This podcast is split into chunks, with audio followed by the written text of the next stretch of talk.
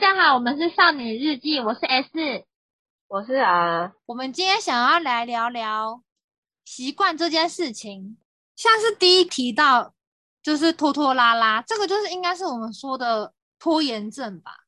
这个我蛮严重的哎，你呢？可以说我几乎没有拖延症哦。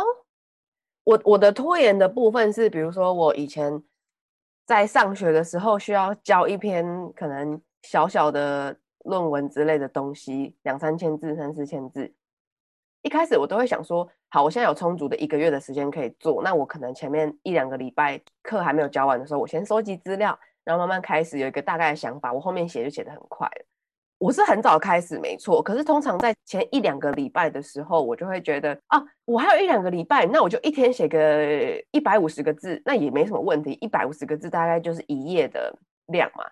然后这样算算算算，可是我可能今天没有做完，明天没有做完，我之后的分量每天都会加剧。最后两三天的时候，我就可能形成一天写五百字，就是大概类似这种。或者是有时候有一些事情明明就是很快就可以解决了，但我就想说啊，放一下，放一下，就让它再慢慢的，就我我会解决完了，我一定会在 deadline 之前解决完，但就是放一下嘛。我也不知道为什么会有这种心态。你是说拖到最后一刻？才做完的那种吗？就是你不会让这件事情超过期限。对，我就是 last minute，我不会超过时间带带给大家困扰，但我也不会就是让别人觉得哦，你好快哦什么之类这种。我在这个方面真的是完全没有哎、欸，因为我就是一个做事很急躁的人，我不可能像你一样，就是把事情拖到最后的最后。就是我可能今天这个有一个月让我处理，我可能在第。一或二个礼拜我就把它弄完了，像这样哦，oh. 就是我的心中会一直有一件事耽搁，然后我就没办法再做下一件事情。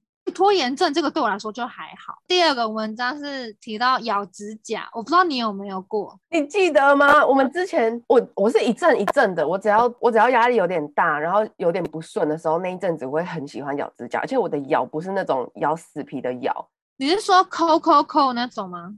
用抠的，或者是用嘴巴弄撕干嘛的？因为我从我们高中有很多禁忌嘛，比如说发型啊，比如说服仪之类的，所以那时候没办法擦指甲油干嘛。那只要高中一毕业之后，我手几乎没有空过，我一定会都会做光疗，就是没有间断的做光疗。因为没有做的话，我就会一直抠。你记得我们之前不是有一集讲到我们去一起去打工，然后我们在那个中餐厅店。嗯那时候我们其实过做的蛮快乐，但我不知道那时候为什么心里有一种杂杂的感觉。然后那一阵子我就很常咬指甲，就是我会把它拨到很低。我妈就是也也有发现，她有那边讲，是我妈跟你讲还是你也知道？有一次我就是在餐厅空档，然后在撕我的指甲，而且它是就是你指甲只要一点点翘起来，我就沿着那个然后用力撒，它就可以直接撕出一片是平常你剪出来的那个大小。然后你看到就哦不行不行不行之类的。那种一阵一阵的，但过了之后就还好。我平常也不太会有这个的习惯。好像很多人都会有那种压力大会抠手手的习惯。有一些人，包括我那时候比较有心事的时候，在撕手指甲干嘛的，那是在外面。我回到家，我不想用剪的，我就会去抠抠抠抠抠抠一点点脚出来，然后会撕脚指甲。然后你知道脚指甲又比较可能比较薄一点，然后更脆弱，我有时候就会撕到很痛。就是十只手指头都撕完，就开始撕脚的。那我想跟你分享，其实我以前小时候到好像国中吧，我一直都会咬指甲，就是因为我是自己觉得我有那个强迫症，然后我没办法看到那个指甲留太长，就会想要忍不住把它们给就是弄掉。然后像你刚刚说的，指甲不是有时候都会翘起一小块吗？嗯，那种的我都没办法接受，欸，哎，或是那种我没有剪到圆圆或是平整。我都不能接受，然后我小时候就咬指甲，然后咬到好像国中，我就发现就是也没有人跟我讲这个不行，因为我家人也都没有跟我讲，我自己就觉得哎，好像跟别人不太一样，好像只有我会，就观察了身旁的朋友，他们都不会。到了国中之后，我就慢慢改掉这个习惯，可是就是养成了，也是我一个日后的怎么讲，也是一个习惯吧。就是我压力大的时候，我不是咬指甲或剥指甲。我压力大的时候，我会拿指甲剪把我那个指甲剪到超级底，就是我会把它剪到完全贴住我的手指的肉。可能是就是可能压力比较大的时候，我不知道那个是一个心理作用，还是我觉得剪干净一点，我在打字或者写文章，就是写手写字的时候心无旁骛的感觉吧？有可能，而且这样子你也可以避免你再重拾这个坏习惯，就你已经已经很大了，你就不会有空间再去撕它。可是这这边人，我有时候去找户山太太做指甲。哦，题外话，因为护山太太她现在是美甲师，然后有时候我去找户山太太做指甲，她都会骂我，她就叫我不准再把我的指甲剪到这么短，她就会说你这个根本就不是剪指甲，你已经要剪到肉了，她会很凶的斥责我，我很怕她。哎，有一些美甲师是不是都喜欢指甲留长一点？因为我之前遇到一个美甲师，他跟我说指甲留长一点会改变那个手指头的形形状，因为短的话它那个肉就会肥肥的，可是你。指甲有点留长的话，它肉也会跟着长长什么的。其实我也不知道这个可不可以相信，嗯、因为那个美甲师我后来没有去找他，就是我常常做到一些不满意的款，或者是我们沟通有一些出入，我就不太 再去找那个美甲师了。因为通常都是我找好网络上喜欢的款，然后跟他说我想要这样，然后在这边改一点，那边改一点这样。然后他其实也都做得很好，很漂亮。只是有一次真的太夸张，我做好之后就发现我有一根白色的指甲里面藏了一根橘色的毛。然后我就跟他说：“哎、欸，这个毛好像是不是你的笔，你的那个刷子掉了毛？嗯，因为他的刷子就都是橘色的。”他就说：“哦，没有啊，那是我刚刚特别画的。”我想说，我手就在这里，我人也在这里，我眼睛盯着你做，你什么时候画一条线我不知道。那很明显就是你刷的时候毛掉进去，然后还死不承认。我就带了那个一根毛的那一款指甲一个月，后来我就不太想再去找他了。就是吸贼啊！可是你刚刚说的那个指甲长长的那个手指改变理论是真的，因为我之前看到很多人分享，他们会去特别找那种矫正指甲的美甲师去帮他们做一个月、两个月、三个月，然后甚至你做到一年、两年之后，你那个手指甲的甲片会真的一起变大，你一个月甚至一个半月就要去更换一次你的那个光疗。你这样才会有效，你这样才可以培养出漂亮的指甲。而且好像很多人也都是像我一样，小时候剪就是有那个咬指甲的坏习惯。然后我我咬指甲，我可能就是按照我的形状咬，但有些人会咬到，就是他整个手指甲变更更小片。就我的指甲可能已经是小了，但是他们有的咬指甲的人会咬到更更小片。我可以理解，你咬到肉的地方你就会痛了，所以你通常不会再咬下去。可是因为撕的话，那就是一瞬间的事情。嗯那你没办法控制说好，我就是跟剪指指甲一样，我要在这条线上，它一撕有可能就直接过去哦，那个真的太痛了，想到就怕。而且你那个如果没撕一个平整，你就会再去撕，你就会一直去弄，一直去弄。咬指甲真的不是很好看，这个行为在外面有一种很鬼祟的感觉。第三个是关于惯性迟到，或者是你会在一个群体中拖延到别人的事情的那种，你觉得你会吗？造成别人困扰？我不会，我不太会。迟到，我偶尔会迟到，但大部分的时间我都是早到的。我可以分享我一个很有趣的习惯，就是我的闹钟啊，我就像比如说有些人可能会设，我今天要七点半起床，八点半起床，然后我的闹钟非常多个，但我都不是在整点的时候。比如说我会设八点二十一分、八点三十四分、八点四十六分这种 很奇怪的尾数，我都习惯这样设，是我不想要让我自己觉得哦，我八点半。起床，然后我整理半个小时、一个小时，我九点半出门，就是来得及的感觉。我想要，比如说我八点二十一分起床，闹钟响了之后，我就有点没办法断定说，哦，现在是八点出还是已经八点半了，所以我就可能会把它自动归类到八点半，然后可能就开始醒脑，然后再用一下手机，然后就可以起床开始准备用什么的。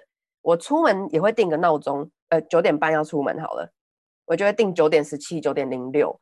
然后我九点十七的时候就会开始哦，准备要出门了，然后弄一弄弄弄，可能刚好弄完了。我坐在这边也是无聊，我干脆就早一点去。如果万一车子早点来或晚点来，我觉得这个是我的小方法。我印象中你好像也都是我们一群人里面会算比较早到的人哎，就你都会提早个五到十分钟到。我觉得小时候这种场合真的太尴尬，有时候家庭聚会、过年干嘛的，然后我们家通常是比较早到，可是万一有什么事情，比如说我们要从阿嬷家上来啊，干嘛的？我们只要晚一点进入那个会场，那我就会很尴尬，因为一进去的瞬间，大家就会注视着我们，然后我就要一个一个叫，就是阿伯好，什么舅舅好，什么之类，就每一个都要叫，我就觉得太尴尬了。尽量是避免这种情况。还有什么同学会啊，那种大场合的，我进去也是大家都注视着我，然后我又不是那种会说家我来晚了，不好意思，什么什么之类。我不太会讲这种话，所以我就想说，哦，那我宁愿自己早一点出门，不要让这种情况发生。我刚刚本来就是想要提供你一个方法，就是我跟你说，你如果想要避免这种事，你就一进去就说 “Hello，大家，我来喽”，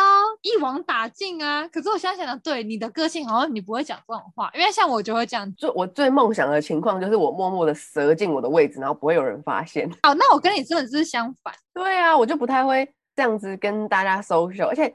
这个是大场合，那如果小场合，比如说只有我跟你约，我如果跟你约，但我迟到了个十五二十分钟，我必定得是要说一些什么嘛，我不可能就直接说，哎，来了，走吧，这样很很没礼貌，你大概可能也会觉得有点不开心，所以我势必得说什么，哦，刚刚车子有点有点堵啊，什么不好意思什么这，我还是必须得讲这种话，即使我们再怎么熟，那我就是尽量避免让自己发生这种情况，太尴尬了。之前我遇到一个女生，漂漂亮亮的，是一个同学。然后那时候好像是去看展览还是什么，还是营队之类的。然后我跟那个女生一起参加，那我爸妈送我去。那时候我们就先约在一个地方，然后一集合之后我们再一起过去。我跟我爸妈蛮早就已经在那边等，因为我们有提早到，再加上那个女生迟到一点点，所以我们中间这个差距就变成等了有一点点时间，但其实也没有到很过分。那个女生就是比较会做人，她一来了之后看到我爸妈，就是先跟我爸妈道歉，就是说。阿姨叔叔，你们好，不好意思，我迟到了，什么什么的，就是我可能会觉得，哦，真的是要讲这种话，可是我可能真的讲不出来。那他也不是过于就是很夸张的奶呀，很夸张的撒娇干嘛，他就是很礼貌的讲。爸妈也是蛮满意的，他回家就跟我说，哎，你应该要跟那个女生学学啊，嘴巴甜一点什么的。我只是觉得啊，真的是要避免这种情况发生。你一开始到的时候就是笑脸迎人的话，你比较不会。不讨喜啊，伸手不打笑脸人。我妈每次跟我讲、这个，我刚刚要先跟你讲，你不是说你在同学会或那种场合，你都会比较早到吗？我就完全跟你相反，我是那种我不怕在大家面前说嗨，大家好，我来晚了的那种人，但是我也是很怕尴尬的那种情况。我怕尴尬的那种是，我觉得我的尴尬的点跟你不同，就是我就是怕那种一个空间，我跟这个人不熟，然后这个空气凝结。我非常怕这种时刻，你可能会觉得哦，人家不要找你讲话，那 OK fine。但我就会觉得不行啊，不讲点话，这个空气真的是太安静，我呼吸都被听到了。像你刚刚说的同学会理论的话，我反而会先跟我的好朋友先揪，然后我们两个可能就约在某某某某捷运站，之后我们再一起再搭车去那个地方吃饭。假如说我们约晚上八点好了。那我就会差不多抓在晚上八点或晚上八点零五分的这个时间到，因为我不想要提早到。然后你提早到，你要跟别人聊，然后那种同学会有些都是很久没联络，你就还要问他说：“哎，你最近还好吗？哎，你在干嘛？”就很尴尬。我也不是出自内心想要知道你现在干嘛，但是我很怕那空气安静，所以我就会出于礼貌，我会主动示好。所以我是跟你相反的情况。你有时候可以。试着去享受那个空气凝结的感觉，因为你觉得蛮好笑的。你在跟另外一个人在这个空间相处，你可能跟他没有很熟，那你是主动提出问题的那一方嘛？可能对方也是很担心说啊，完蛋了，现在没有话讲。然后你主动提出问题的时候，你是很友善的打破这个僵局。如果你闭嘴的话，他也不讲话，那那你们两个都闭嘴的情况下，那个其实蛮好笑，因为你们心里都觉得很怕尴尬，很想要赶快讲话，可是都没有人讲话，我觉得蛮好笑的。然后就会默默拿出手机在那边滑滑滑。哦，那真的就尴尬了。不过刚刚说的这个第三类没办法掌握时间的，像我刚刚说的那种特殊情况，我会故意让我自己的时间在比较晚五分钟到，其他时候我也不太会迟到那种。因为像是你刚刚说的那个方法的话，如果是我替换，我可能就会变成我八点要起床，我就会故意调个七点五十这样，就没办法开到七点五十二，那个二我就会很想办法把它消掉，要么就是七点五十五，要么就是七点五十。对，应该蛮多人是是这样。好，那再来我跟你说第四项，我觉得第四项我们每个人一定百分之百都有。你经常抱怨，我觉得这个很难不抱怨呢、啊。我超爱抱怨的啊。应该说我们两个跟互相太太三个人变朋友，我们一定也就是先从抱怨谁谁谁八卦谁谁谁开始的啊。但是但是我要讲一下，这个抱怨有分两种，一种是。舒服的抱怨，就是比如说我今天一整天下来，我发生了两件我想要讲的事情，那我可能就会打电话给你，然后就一次讲完。可是我也不会说啊，这很烦呢、欸，这很烦，为什么会有人这样，就一直负面。我会用一种比较好笑的方式，就是你你可能就是要当在听一个故事，这可能不会造你 对你造成这么大的负担。可是有些人的抱怨是无止境的、烦人的、负面的。天气真的很热哎、欸，哦，很热。两三秒讲一次，或者是他今天发生了两件事情，他想要抱怨，但他不是这种，我不知道怎么讲，他不是用一个故事去包装他，或者是试图把他讲的有趣，他这是真的往死里骂，然后骂到整个，他真的就是骂到一个，我会觉得啊，我听你抱怨，我整个人好负能量，而且我回几句话，好像也会被扫到台红味，就在那边，不是啊，就不是这样啊。想说你替那个人，你好好跟我讲话行不行啊？我有义务在那边听你抱怨吗？整天听你这些负面能量。你刚刚说的那个非常好，因为像我跟你，或者我们跟其他朋友抱怨的事情，我们可能有时候是基于好笑。另外一种的抱怨，就是你刚刚说的那种，因为我有个朋友，他有严重这种倾向。好像随时随地任何事情都不满足或不满意，他就是一直在抱怨。你刚刚说的那种烦死了，或者是那种没有用故事包装的抱怨，就是那他的那种抱怨。像我们的抱怨可能就是，哎，我今天跟你说，我遇到什么什么什么什么，就是你知道我们会用这种开头，他不是，他会直接讲给你听，好像就是他要对你抱怨，就是你就是那个惹他不爽的人一样。对啊，你干嘛把气出在我身上啊！我们只是聆听者，好吗？不过我觉得适当的抱怨给朋友或者家人听，这是一个很好的能量抒发。哎，在不造成别人的负面情绪，因为之前我很喜欢听马克信箱嘛，然后马克之前就有说，好像是有一封信是有一个人的朋友一直抱怨，一直抱怨，然后造成他的困扰，干嘛？然后马克那时候给的建议就是说，你要跟这个人。表达出你的看，就是你的想法，就是比如说跟他说，我不想继继续承担你这些负面能量了，什么之类。这个其实是一个很好的方法，但我我就是讲不出来，我觉得太尴尬了。我也讲不出来耶。他已经在那边火冒三丈，然后在那边用台风尾狂扫他人，然后我还跟他说：“哦，no，stop，我不想要听你的负面能量。”我觉得他整个就是友谊告吹。这就跟你那个 EQ 高不高有关啦。有时候听这种抱怨某人抱怨的时候，就会变得很敷衍，因为你可能想要给一些什么建议，或者是想要附和他，或者是想要试着帮对方讲话。因为抱怨它是单方面的嘛，你没办法听到事发的另外一方的看法，那就会有一点对，有点不公正。那这种情况下，你可能想要试着站在对方的角度讲一些话，他就会更暴怒。他就说不是啊，这种开头，然后我听了就会更怒。我听到别人说不是啊，我就是火冒三丈。然后有些人会说。不是啊，然后后面又重就是重新描述一次你的说法，比如说我们明天约九点半哦，没有啦，约九点半呢、啊。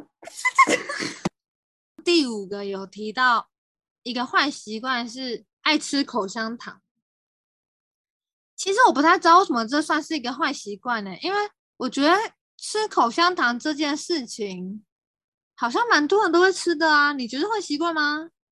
就可能脸会变正方形吧，或者是不好看。因为我有一阵子也很也有这个坏习惯，就是一阵一阵的。嗯、我那阵子可能是吃完饭就会就就会吃，或者是吃到我妈会说，我觉得你无时无刻都在动嘴巴，这个看起来不好看，然后你的脸会变正方形，什么之类，就是这种东西吧。如果你是在正当场合的话，要避免吃口香糖，可能会给人家那种你是一个吊儿郎当的态度的感觉吧。我觉得这个可以合理，对。但是如果说是那种吃完饭要换一个嘴巴的味道，或者是想要提神或怎么样的，你吃口香糖，我觉得很 OK 啊。像那个 Airways 的广告，不就是你开车开到一半快睡着，然后你就来两粒 Airways，然后就咚这样子。或者是你上一集的还魂没？我跟你说，我国中的时候，就是那种屁孩年代的时候，我也是还蛮爱吃口香糖，就是一种。吃口香糖是我的保护色的感觉。我听，因为我们学校不准吃口香糖，就是管得很严。他可能怕我们吃口香糖，然后拿口香糖是乱狗，或者是别人踩到很麻烦吧。我那个时候就有一阵子，哦，就是国二、国一刚进去，然后你还真懵懵懂懂，你国二已经摸到一个熟了。但你又不像国三那样，你要拼考试什么的，所以国二就是一个玩，然后跟屁的最高巅峰。然后我那时候就是会老师看到哦，我就会继续咬，就我不怕老师来把我抓走还是什么的，我就在挑衅他，我好坏哦。可是我先说，我从来没有拿口香糖做坏事，我就是咬咬咬，然后吐到卫生纸上这样。哦，但我很小的时候，我不知道的时候，我曾经把口香糖吞掉过的经验。呃、然后那时候心里想说死定了，我那时候还国小，我想说死定了，我的肠子打结，我没办法吃东西，我的内心很紧张。就之后发现，哎呀，没事啊，我还是正常的生活啊。所以口香糖这个坏习惯，我就是给半信半疑。就是你妈不是说吃口香糖会正方形脸吗？然后因为我的脸其实是正面看是嗯鹅蛋脸，但是侧面看我的脸是有一个菱角，我就一直在斟酌于这个菱角的来源。是天生的吗？还是是我国二的时候狂吃口香糖造成？我觉得很有可能是那个口香糖。我那时候沉迷于咬口香糖的其中一阵子，我很屁，我在那边习惯吹泡泡，或者是吹泡泡就是是出来的嘛。还有另外一种是，你会把它口香糖在嘴内张成一个膜，然后你吸它就会，那我就一直咚，然后再把它弄弄弄，然后再张开，然后再咚，我就会 吃的时候一直。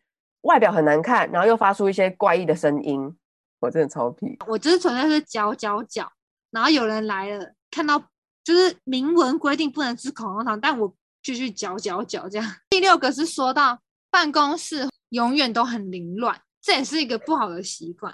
我觉得这个根本就是针对你吧。我真的是习惯凌乱，东西多，空间又小，然后又不喜欢把用完的东西马上归回原位。我想到一个，之前我跟富山太太一起去你家，然后那个时候你就跟我们说，你的房间非常的杂乱，乱到你必须就是挑那种有空的地方这样踩踩踩。之后你就说，因为你房间很乱，所以你就跑去睡你哥的房间。那个时候你哥哥还不在台湾，这样。然后那个时候我们就一打开你哥房间，发现你哥的桌子也被你弄乱。对。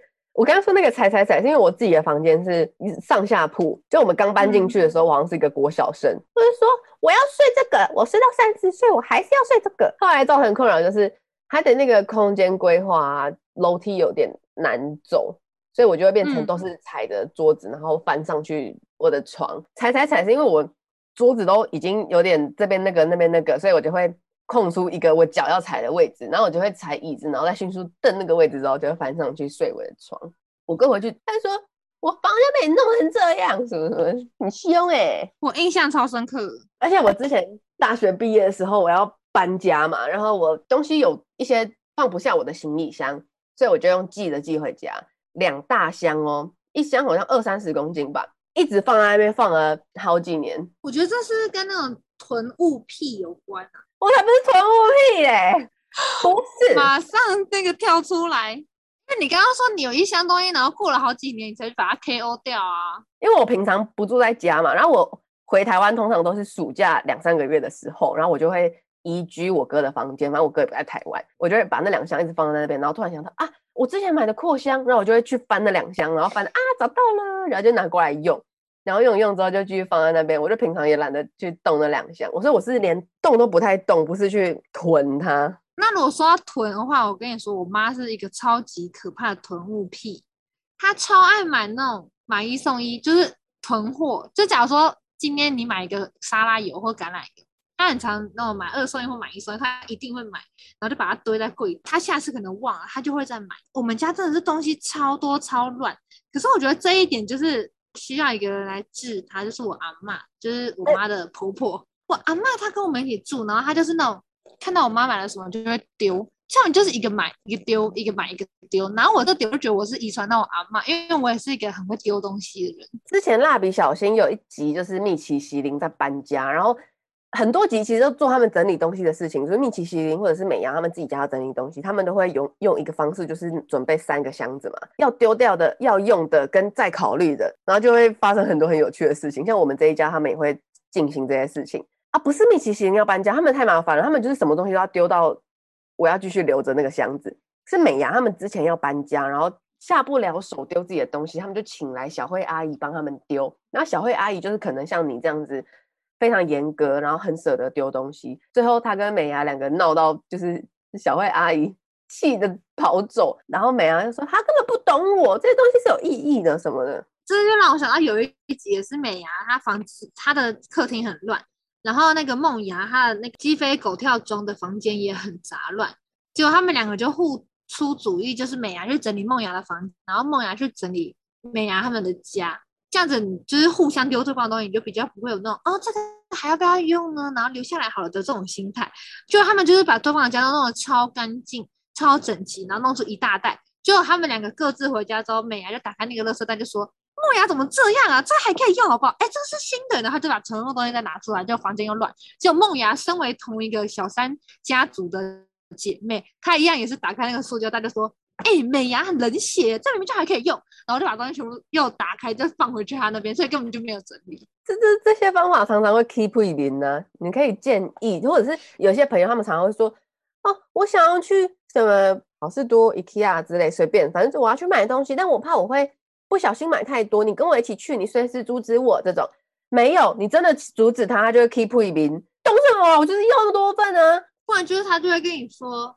啊，我觉得刚好没了才来补货啊！我们开始抱怨了啦，坏习惯，坏习惯啊！他再下来一个，就是说到过动，就是他说有些人他就是坐不住，这也是一个坏习惯，就你可能心浮躁之类。我觉得我的个性永远都有这一条坏习惯，因为我是一个很急躁做事的人，我没办法在那边不急不徐的慢慢来，所以我就是一个坐不住，然后又浮浮浮啊！我完全相反。我是可以一坐坐七八个小时那种，所以像是我如果之后要找工作的话，我也可能也不会找那种要从早做到晚的工作。我有有一个跟你比较像的是，我只要暑假回台湾放假，我没办法在家里待住，就是我没办法今天很放松的躺在家里看电视什么，我一定要出去弄什么，买个咖啡，然后我一定要出门，我在家里待不了，就太无聊了，就整天。起来之后吃早餐，然后在那边躺在那边，然后玩玩手机，然后不小心玩到睡着，然后再起来的时候已经吃晚餐，我就会觉得不行不行，太不舒服了。我跟你完全相反，我很常在家就是这样子无限循环。我就是那种可能睡到十点已经算晚了，然后就吃个早午餐，两三点的时候就开始看电视躺着，然后玩我们家一晃眼啊，怎么四五点了，五六点了。然后我就想说啊，弄个晚餐吃好，就吃完晚餐之后再休息一下，看个电视到八九点啊，八九点了，然后就去洗澡，然后洗完澡之后我再吹头发啊，干嘛干嘛的，就晃晃晃晃到十点，就再继续看电视。那我就会算，就是我如果我可以回台湾两个月好了，那就是可能六十天。然后我这样过了一天之后，我就是六十减一嘞。那如果我还不赶快出去弄个东西，就是减二减三，然后可能我就是这样。废了一整个暑假的感觉，就是很不太舒服。所以那时候在疫情后要隔离什么的十四天，我真的痛苦到炸。一开始就觉得哦，好辛苦，但没事没事，我整理东西，整理这个，整理那个。到第七天、第八天的时候，我整个快疯掉了。我想说好，那我就不要带手机，一鼓作一鼓作气冲出去吧。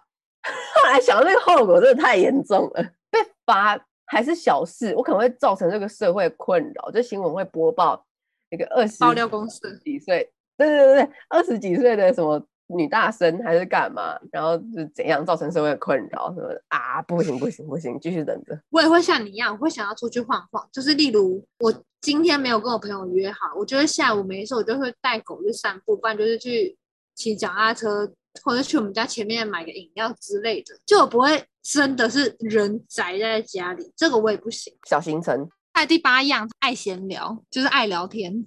我觉得这个每个女生都已经中标的啊，不然怎么会有三姑六婆的存在？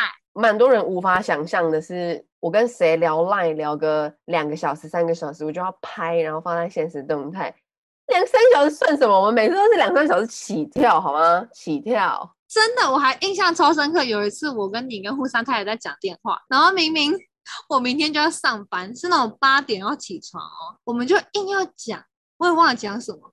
然后就讲讲讲讲到凌晨五六点，那个哦，那个那个那个是这样子的，嗯，你你隔天八点要上班，然后你一直跟我们说啊，不行不行，真的不要再找我聊了，我等一下就要去睡觉了，什么什么的。然后我就说哦，好好好，那准备拜拜。然后说题外话，然后你就会讲出一个大故事，然后每次都是你把那个话题无限延伸，然后就在那边叫说哦，我明天要上班，巴拉巴拉巴拉。我就是一个爱聊天的人，我真的是从小哦。除了爱看电视跟爱讲电话，这两个就是一直被我爸念。然后你刚刚说的，好像真的都是我哎，就是我就会开始一个新的话题，就是我们可能 A 话题聊完，我就说哦不行，我真的要睡着了。然后都讲没几句话，我就说哎，我想到一件事，然后我就开始在讲 B 话题。我快速讲，我快速讲，然后结果根本没有快速，因为你快速的那个故事里面还有很多分支啊，嗯，这是题外话。我之前大学的时候跟我朋友讲故事，他们都觉得我很不会讲故事，因为我太多分支。然后补充说明，其实后来变成一个大故事。原本的主线，然后我之后剧情就会往向支线发展完之后，我再绕回来主线讲。然后这个通常过程都可以讲个一两个小时以上。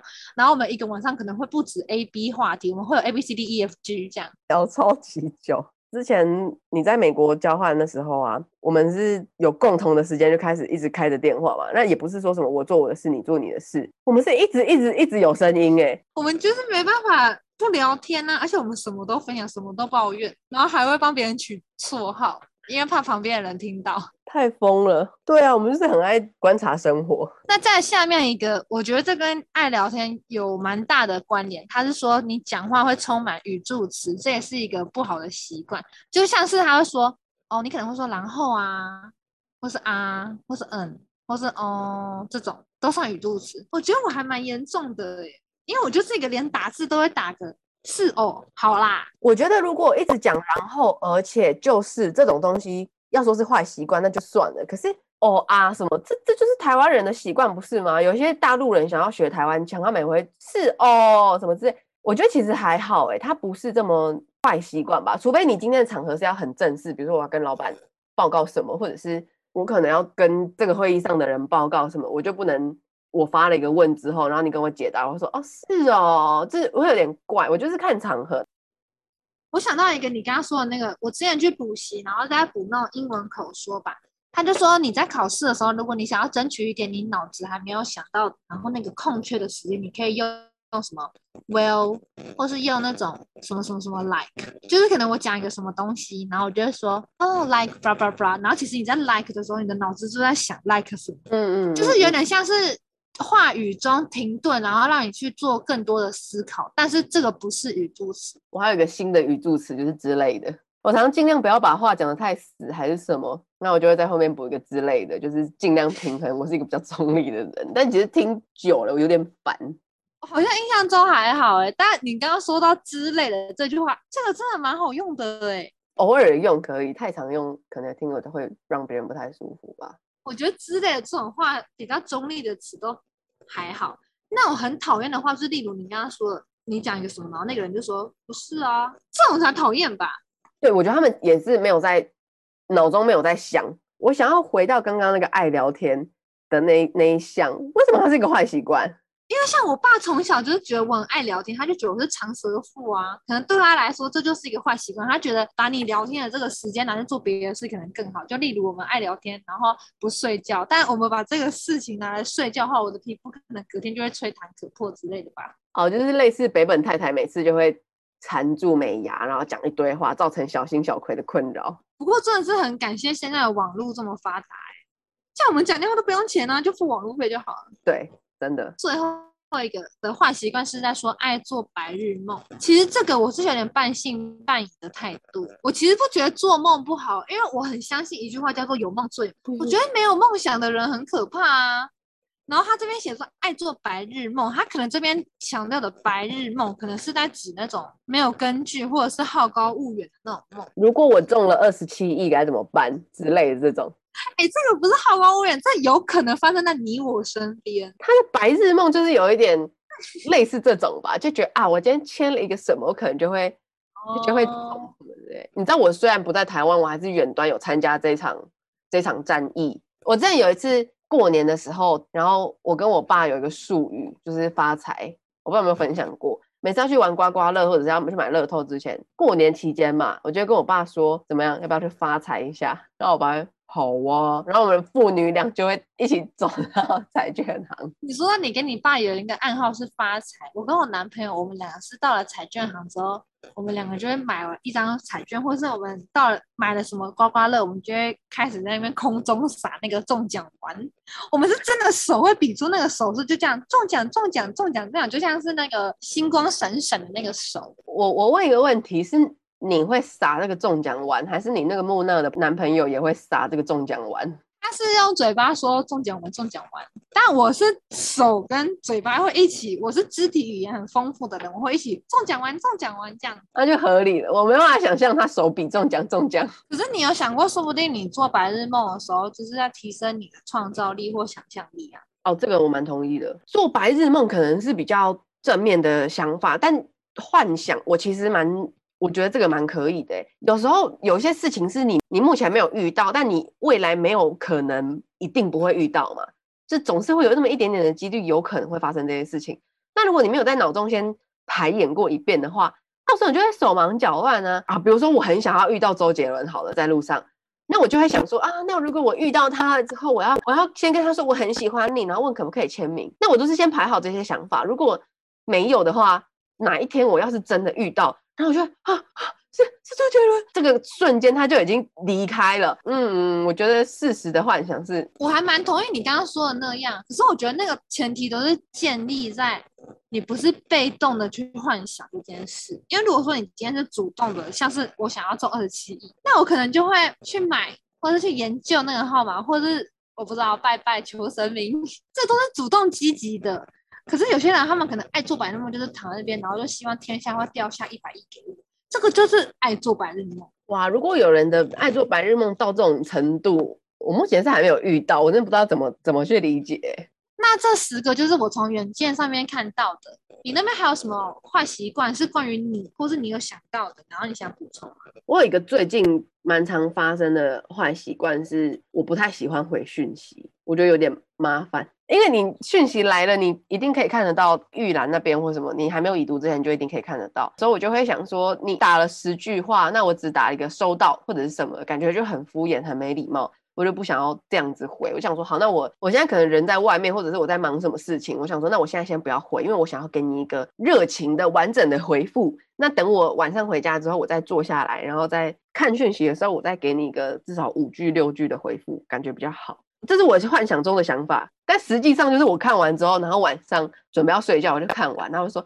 是哦，很好玩呢，什么之类，然后我就会就这样没了，或者是更甚至是比较熟的朋友，我可能就会点开，然后就哦看过了，然后就就睡着，然后隔天起来的时候也忘记这件事情，因为通知已经不在了。这就是前面第一个讲到的拖延症，算是。还有一个我以为会在榜上的晚睡，就是你可能隔天有事情要早起，或者是你今天晚上已经明明就没有什么事情要做了，你已经重要事情都做完了。但可能时间一看才十点十一点，就会觉得哎，第十二点还有一个多小时，那我来可能敷个角膜好了，干嘛的？然后敷个角膜就要一个半小时，然后拖拖拖拖拖又变得很晚睡。你刚刚说那个还让我想到一个，是很多人会睡前划手机这件事，这两个可以像是蛮相关的，因为像应该多数人睡前都会看个影片，划个手机，用个电脑，用个平板之类的。像我的习惯可能就是我在睡觉前的。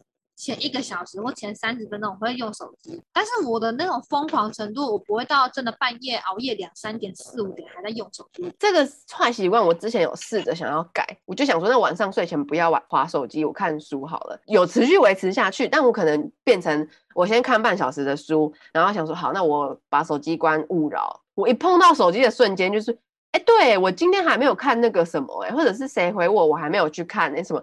我觉得整个被引导，然后就变成是原本的时间，再加上三十分钟看书的时间，或者是我们应该要试着把顺序调反过来，就是先开勿扰，然后先调闹钟，然后把手机真的放得很远，再开始看书，然后看一看就直接睡着。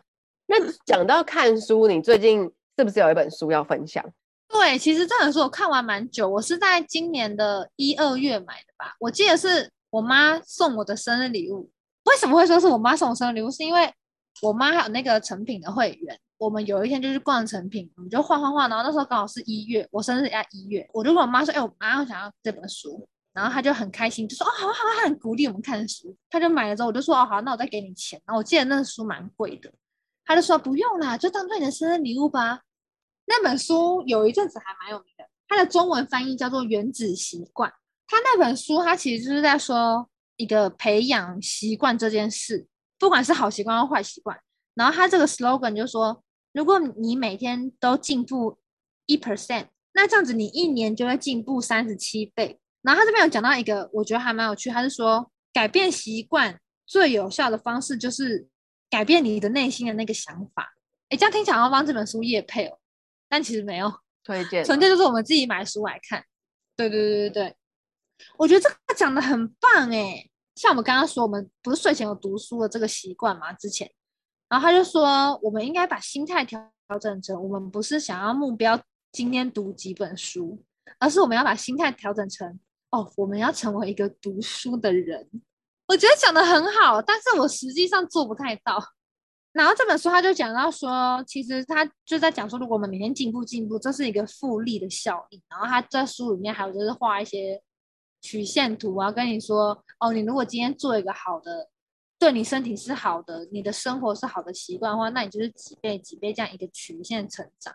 但如果你今天是做一个坏的，那如果你维持这个习惯，可能一个礼拜、两个礼拜，甚至一年、两年的话，那你的生活品质就会越来越下降。所以我就在想说，我们有刚刚说的那些坏习惯，我们是不是应该改掉一个？那其实这样子，我们人生就会变得很美好。它比较像是一个指导手册，就是例如我刚刚说的。哦，那你就是要把你的心态调整啊，或者是你不要只看眼前的利益，你要看未来带给你多大的影响这种。但我觉得是看完是还蛮有帮助的，就是还有别人的想法是这样。那如果大家有想要改变你们现在自己的习惯啊，或者是有想要改变你们生活的模式之类，其实可以去找找看《原子习惯》这本书。我在博客来上面看到。它有实体的书，也有电子的书。如果大家觉得现在疫情懒得去外面买的话，你们 买电子的也很 OK。那我们今天的内容就到这边喽，拜拜。